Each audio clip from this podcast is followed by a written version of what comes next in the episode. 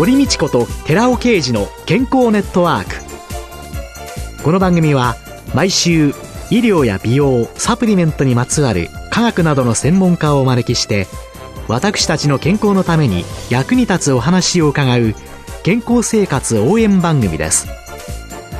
包摂体サプリメントと MGO マヌカハニーで健康な毎日をお届けするコサナの提供でお送りします。オリゴ糖が輪のようにつながってできたナノカプセルシクロデキストリンをご存知ですか？シクロデキストリンはサプリメントに含まれる有効成分を包み込んで熱や酸化から守り体内への吸収率を高めます。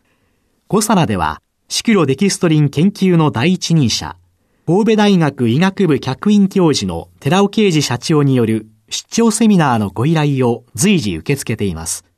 サプリメントにまつわる科学にご興味のある方は、ぜひ一度ご相談ください。お問い合わせは平日の午前9時から午後5時半までフリーダイヤル0120-496-537フリーダイヤル0120-496-537寺尾啓治のシクロデキストリン出張セミナーのお知らせでした。こんにちは、堀道子です。今月は健康運動指導士で谷田フィツミアドバイザーの長田美恵子さんをゲストに迎えてサーキットトレーニングと女性の健康というテーマでお送りしています。この谷田フィツミの創立というのは2004年。はい、そうですね。あ、もう随分経ちましたね。そう経ちましたね。13年。はい、なりますね。これまでこう続けてこられた手応えっていうのは？最初はもう本当に谷田があります板橋の周辺に何店舗かあって、商店街ですとかね、何店舗かあって、で、どんどんこう、都内に広がって、今はもう全国的に広がってきましたね。店舗数が多くなりました。今何店舗くらいある ?69 店舗。69店舗。はい。はい。増えてきました。はい。で、お客様っていうのはやっぱりどんどん増えていってる。主婦の方ですとか、OL の方、まあご高齢の方、またあの、ちょっとサイズを気にする若い方とか、いろいろですね。うん、はい。でもやっぱり女性だけっていうのは、はい。すごいいい感じですね、というか。鏡もないんですよ。女性はついついやっぱり自分を見たいですよね。やっぱりウィンドウにこう姿があっても、あ、どうかな？みたいな。それはですね、はい。美しい人が見たいだけでありますね。私なんかですとね、ガマの油状態になっちゃいますからね。それが嫌でいけないところがあるんです、私。あの、鏡はないんですよ。自分の体の内側から変わっていきましょう。客観的に見ない。まあ、あの、計測で数字は見ますけれども、鏡はない。それで、男性もいない。そしたらね、ちょっとぐらい見苦しくったって、美しさを目指すぞと、いやいやいや頑張れますよね。そうなんですよ。フィツミーの会員になるといろんなサービスが受けられるそうですね。どんなサービスが受けられるんですか？一番はですね、運動の指導が、まあ、あの、体を変えたいということで運動に来ていらっしゃいますから、きちんとした運動のアドバイス、ちょっとスパンを空けてですね、半年ですとか1年で体力測定をやりましたり、まあ、いろんなことで皆さんの健康管理をさせていただいてます。で、他に冊子も出していて、はい、お家でやる運動をご提供しておりましたり、栄養面の話とか、またあの商品もちょっと置かせていただいて、やっぱりアンテナ高くなりますから皆さん、今話題のものですとかも、ちょっとどうなのかなっていうようなものはお答えできるようにしていますね。飲み物ですとか。じゃあ、サプリメントなんかはいかがですか？やはり皆さんアンテナ高い方が多いですし、まあ運動をやってるとやっぱそうなってくるので、質問もありますね。お答えできるようにはしていまして、中には置いてあるところもありますが、ない店舗もあります。あじゃあ店舗によってサプリメント置いてあるところと置いてないところがあると。わからないときは聞いていただきたいっていう、そういうようなことはちゃんとあの皆さんスタッフが持っていますので。ここにですね、フィッツミー通信という冊子があるんですけれども、これが会員の方なんかに？そうですね。今日本当は聞けばよかったな、とかね。ええ、あ、そういうことだったんだって。やっぱりあの、簡単なようでも、体をこう鍛えてるマシーンは、あ、ここの部位か、とかとかね。そういうようなのが分かりやすいようにできていますね。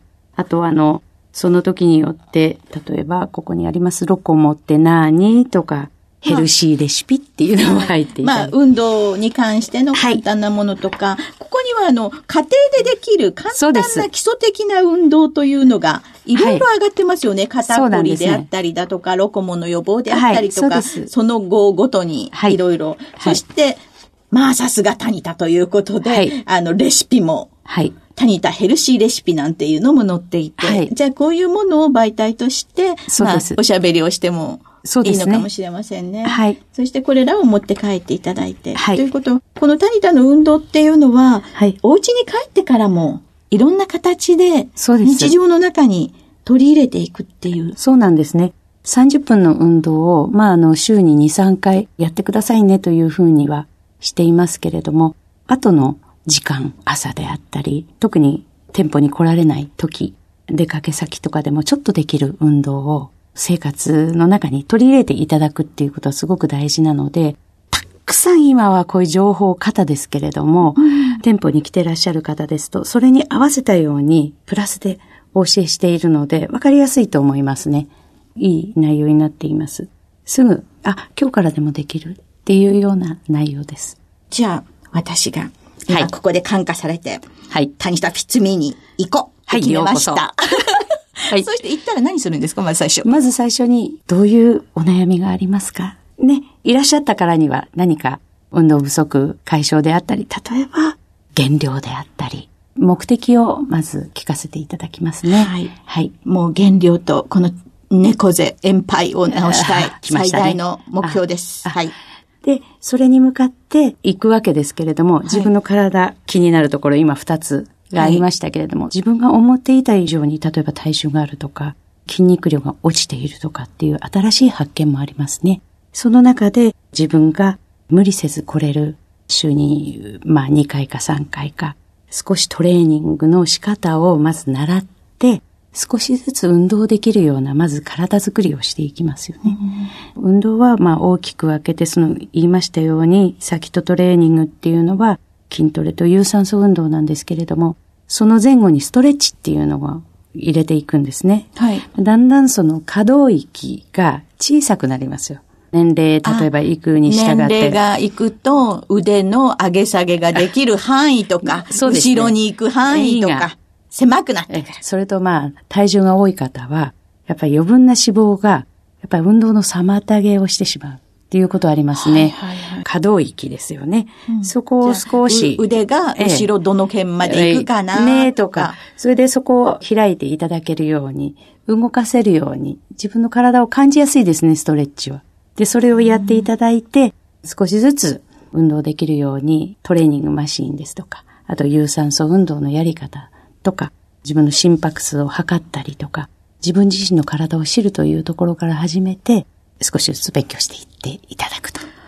まずは自分の体を知るというところから始まる。どこまで動くの、うん、脂肪はどれだけ、うん、筋肉はどれだけ、うん、そうですね、えー、自分の体って意外に分かっていないですよ。自分をまず知るということから始めて、まあ、あの、無理なく取り組んでいただいて、ああ、ダメっていうことにならないように自分のペースでスタートしていっていただきたいと思っていますね。はい、ここにタニタの健康教科書っていうのをね、ちょっといただいたんですけれども、そこにはですね、体重から体脂肪率から基礎体温から血圧から尿糖値からっていうのをね、ええ、全部書けるようになっていて、はい、えそしてまあ簡単なお部屋でのトレーニングと、はい、そして様々なメニューが乗っているっていうね、はい。はい。まあ、なかなか、ああ、とか、このご飯作ってみようかななんて ちょっと思ったりしてみましたけれども、はい、こういうのを見てくると、血糖値はどうなんだ、尿糖値はどうなんだろうとかっていうような自分の健康の、うん、同じ運動していても、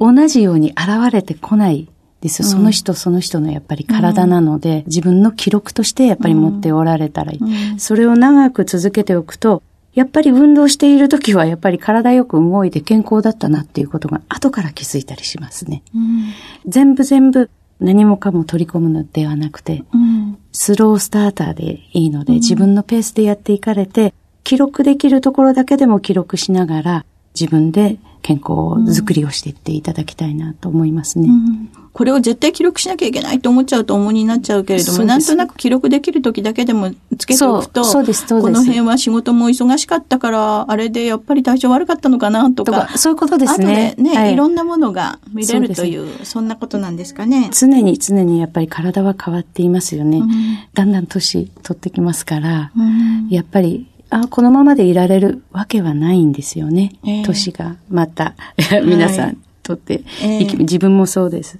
そうすると、やっぱりどこかではやっぱり真剣に自分の健康づくりは考えた方がいいと思いますね。うん、この女性ばかりがまあいけるところとして、その年齢層によっての違いっていうんですかね。はい、その年齢層によって利用方法にその工夫をした方が良い点なんて何かありますか？その年齢層というよりも、ええ、取り組みの経験がない方とある方とか、あの運動のね。運動経験がある人とない人。はい、え例えばですね、ちょっと前まではね、高齢の方はトレーニングしてもあんまり効果が出にくいんじゃないかっていうような思いも、私自身も運動指導士として最初あったんですね。ええ、だけれども、今はもう高齢の方も若い方もあまり変わらずトレーニングをすれば、やっぱり体が応えてくれるという筋肉も多くなるということも分かっていますし、うん、皆さんそれぞれのやっぱ発達の仕方をすると思いますね。生活も違いますよね。やっぱりよく歩く方と全然歩かない方とかもありますし、運動だけではない面もありますので、年齢層というよりは、うん、その人の運動への意識や、運動経験や、ね、そうですね。私、あの、ずっとやっていて、大体この人の年齢とか意外と当ててこれた時があったんですね。えー、あ、多分あの方50歳ぐらいかなとか、45歳ぐらい方、うん、30歳。今はわからない方が結構増えてきました。それだけやっぱり、やってる方若い。ね。それで、若いなと思ってる人が意外に結構、年取ったような体つきであったり、姿勢が悪かったり。あれって思う方が増えてきましたよ。だ若い方もしっかり運動してもらいたいな。はつらつとした若さをこう体から感じさせてほしいなという方も結構増えましたね。で、高齢になっても、本当元気で、もう山に登ったりっていう、そういう風な生活をしてらっしゃる方もありますよね。この人本当に80代っていう方も中におられるので、私自身ちょっと驚かされてることもありますね、実際にね。谷田フィッツミーは無料体験レッスンなんていうのもあるんですよね。やっぱりあの、最初にちょっとあの、はい、見させてください。体験させてくださいっていう時は、どうぞっていうことでお話をさせていただいて、実際に特に筋力トレーニングのところなんかは、うん、やっぱ初めてマシーンを使う。マシーンでやるんですね。うん、で、マシーンにもすごいいろんな種類があるんですけれども、女性の方でも乗り降りが簡単で、負荷もそんなに辛くなくて、きちんとその、例えば胸ですとか、うん、背中ですとか、腕とか、そこのパーツに効いてくれるようなマシンになっていますので、ぜひ体験していただければなと思います。あまあ、じゃあその楽しさを。そうですね。それで、あ、やれるなっていうようなことですね。手応えを感じていただければなと思います。じゃあそこに行った。週2回ぐらい行った。でもその後、家庭でね、ちょっとやりたいわっていうような日常生活への取り入れ方っていうのは、はい。何かアドバイスは？やっぱりその方によって、例えばお腹をへこましたい。はい。背中をちょっと円杯をね、はい、まっすぐにしたい。はい。体重を減らしたいっていう、はい、その皆さんのその、お一人お一人違うんですけれどもね、はい、問題がありますよね。はい。こうしたいというような。はい。で、それに合わせたようなことを、やっぱり運動の中にたくさん用意してありますので、それをやっぱりちょっと取り入れていただくとか、ただあの、運動の初心者の方はやっぱり最初歩くとか、やっぱりあの、そっちの方が、まあ、先にはなりますね。少しずつやっぱり慣れていただくというようなことが先で、その目的に合わせたようなものをプラスしていただいて、というようなことになりますね。もう最初に入会した目的、入ろうとした目的、そんなのの個々人に合わせて、お家ではこの辺もちょっとやられるといいですよ、的な、そんなアドバイスも。そうですね。ずっと続けているうちにその目的が変わったりします。健康づくりって言っていて、うん、やっぱりちょっともう少し締めたいっていう方もありますし、やっぱりあの、だいぶその体重が多くなったんで落としたいって、もう最初にもう絶対それなんだって来られても、肩こりや膝の痛いのが治れば、もうこれで十分っていう方も中にはね、いらっしゃるので、変化もありますね。いらっしゃってる間に。はい。じゃあ、いろいろな入会目的も、そう。どんどん変わっていって、よりよくが出てくるそうです、そうです。知れませんね。えー、もう本当続けていただきたいです。はい。今月は4週にわたり健康運動指導士で谷田フィッツミーアドバイザーの長田美恵子さんをゲストに迎えてサーキットトレーニングと女性の健康というテーマでお話を伺いました。どうもありがとうございましたあ。ありがとうございました。続いて、寺尾刑事の研究者コラムのコーナーです。お話は、小佐野社長で神戸大学医学部客員教授の寺尾啓二さんです。こんにちは、寺尾啓二です。今週は先週に引き続き、生活習慣の認知症リスクといたしまして、その4で噛む習慣と糖尿病についてお話しさせていただきます。このシリーズでは生活習慣病の中でも年々患者数が増加し、問題視されている糖尿病が認知症リスクも高めることに注目しています。そして、現代では糖尿病に限らず、認知症も増加の一途をたどっており、生活習慣病の一つと捉えるべきであろうと考えられます。前回から生活習慣の一つである食事習慣を見直しています。前回はアルコールの摂取量でした。今回は噛む習慣を取り上げます。噛む習慣が健康にいいことは昔から知られていました。江戸時代の儒学者である貝原駅健は、日本歳時記で、予売という字に歯が入っているのは、人が健康を保って命をつなぐために噛むことが大事であると言っています。最近では食事の時、十分に噛むことが生活習慣病の予防に役立つとの様々な研究報告があります。では、なぜ噛む習慣が必要なのか。以下にいくつかの研究報告を説明していきます。まず、一つ目の噛むことがいかに大事かを示す報告として、高齢者で残っている歯が少なくなるほど認知症リスクが高いという調査報告があります。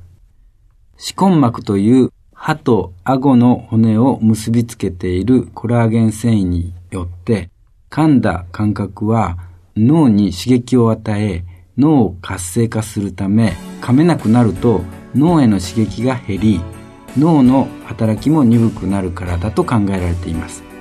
80歳で20本の歯を残す。8020運動は認知症予防のためでもあるわけです。お話は小佐野社長で神戸大学医学部客員教授の寺尾啓二さんでした。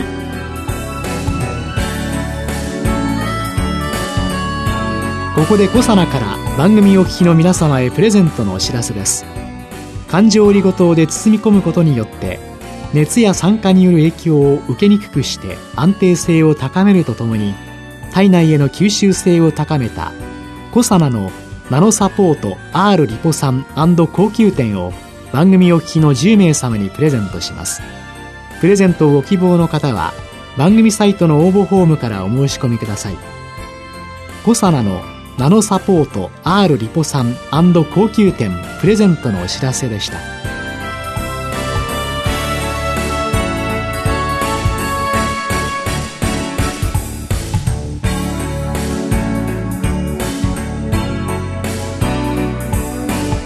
堀道子と寺尾啓二の健康ネットワーク。この番組は包摂体サプリメントと MGO マヌカハニーで健康な毎日をお届けする「コサナの提供」でお送りしました。